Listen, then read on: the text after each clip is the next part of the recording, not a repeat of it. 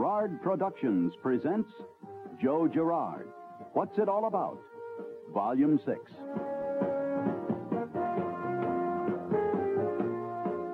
I would rather sell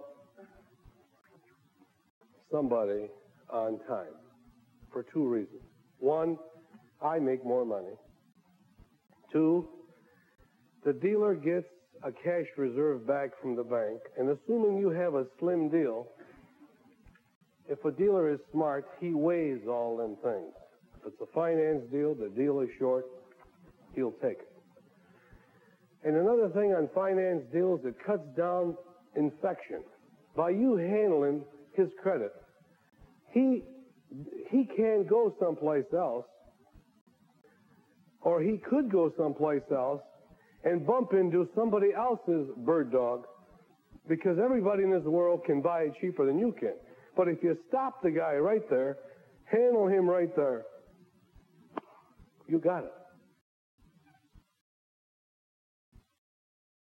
You know, the credit statement, whether you believe it or not, you can learn more about a customer than anything.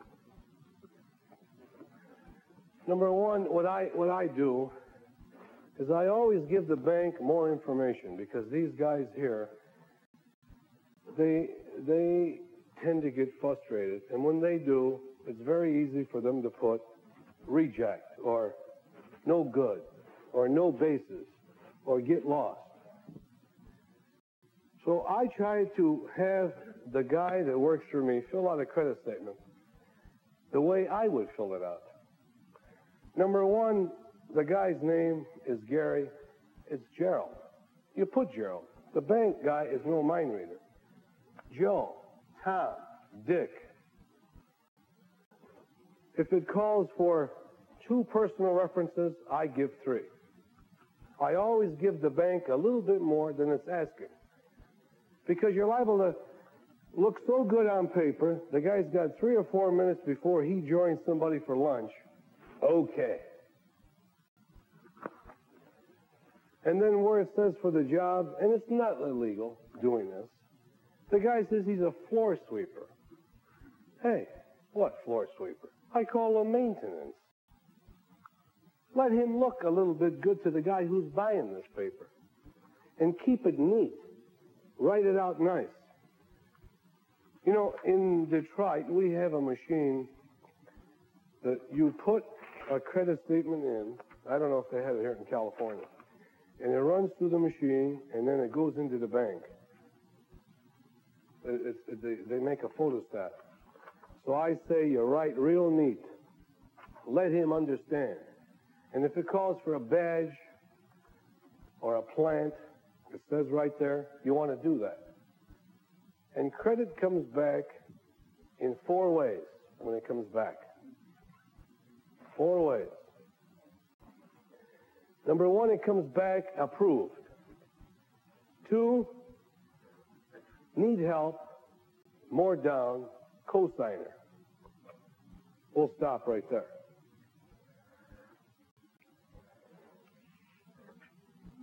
I call the customer up and I tell him, Mr. Brown, uh, do you have somebody that'll that'll uh, substantiate everything that you gave me is to be true? Because I got your credit 99% approved. And all I need somebody now is to come in and tell me that everything you said is what's on here. Yeah, but listen, the guy you bring in has got to be A1 or don't bring him. Because with the bank being tight with money today, they want to know if you hang around with some good people.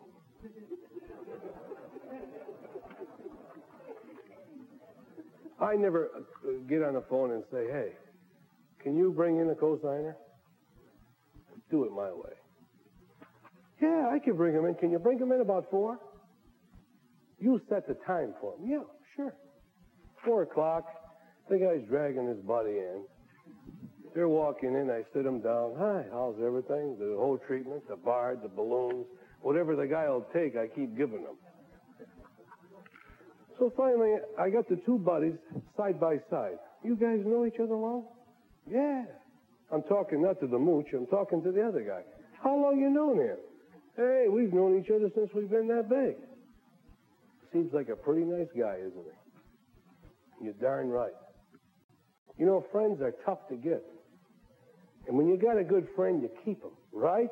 Right. I want to just tell you a little something. You know, the way the banks are today, and they're really something. They don't have any money. All they got is paper. And your friend here needs a little help. And we were wondering if you would co-sign for him. Now, he is your buddy. But if the buddy would have asked him, you think he could have pulled him this far? I got him in front of his buddy now, and I'm embarrassing him. He is your buddy, isn't he? You told me that he's okay. The papers were all filled out before he came in. I looked at the other guy and I say, sharp car, isn't it? Did, did you show him yet? Hey, you're all class, baby. Someday you're going to need a favor, and you better do it for him. You hear? Here, just okay this for him. And make sure the payments are made on time. This guy's sticking his neck out. But I brought him into the joint. False? No. That's professionalism. I didn't do nothing wrong. I did nothing that the bank would say, hey, that's a no-no. That man knew he was co-signing. All I did was, you prove to me that that's your friend. And I'll lay you odds you might get one out of ten that'll say, I wouldn't co-sign for nobody. But you got to let him tell him first how much he loves him.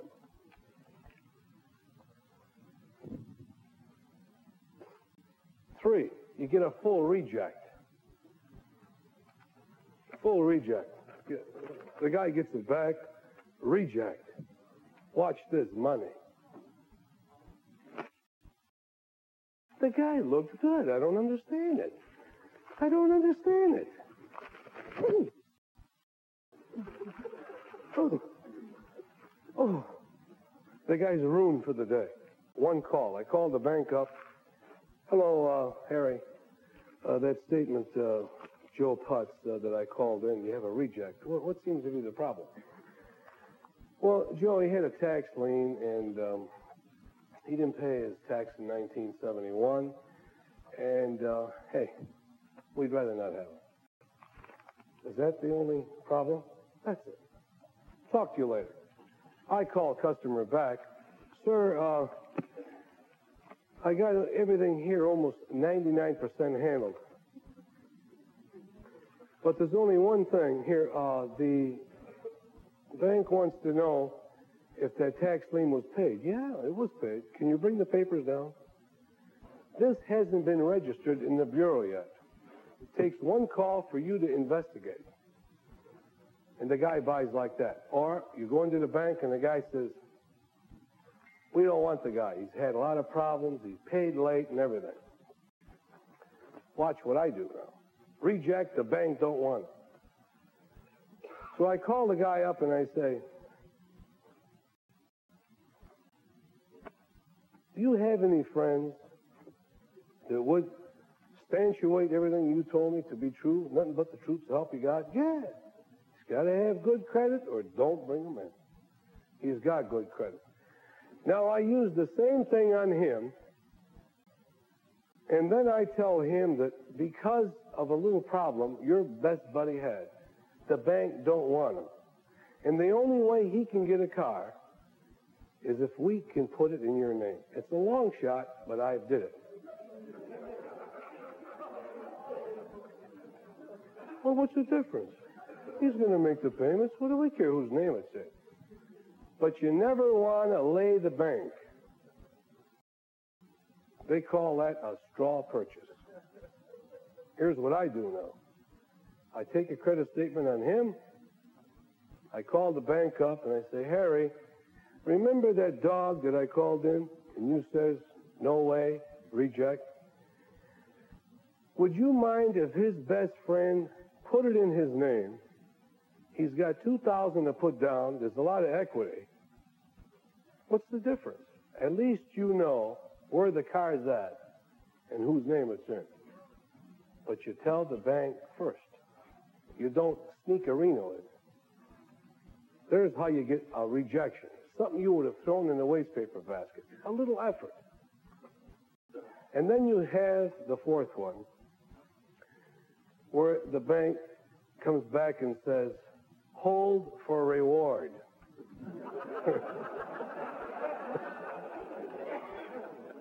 the mother is so bad that you can make money by calling the police.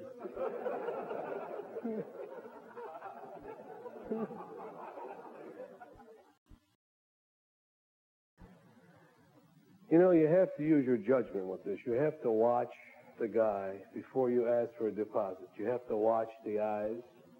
And the eyes will tell you a lot. I always, I'm the greatest eye watcher there is. Some guy doesn't like stew. He comes home, he comes in and he says, honey, what's there to eat? Stew. Ooh.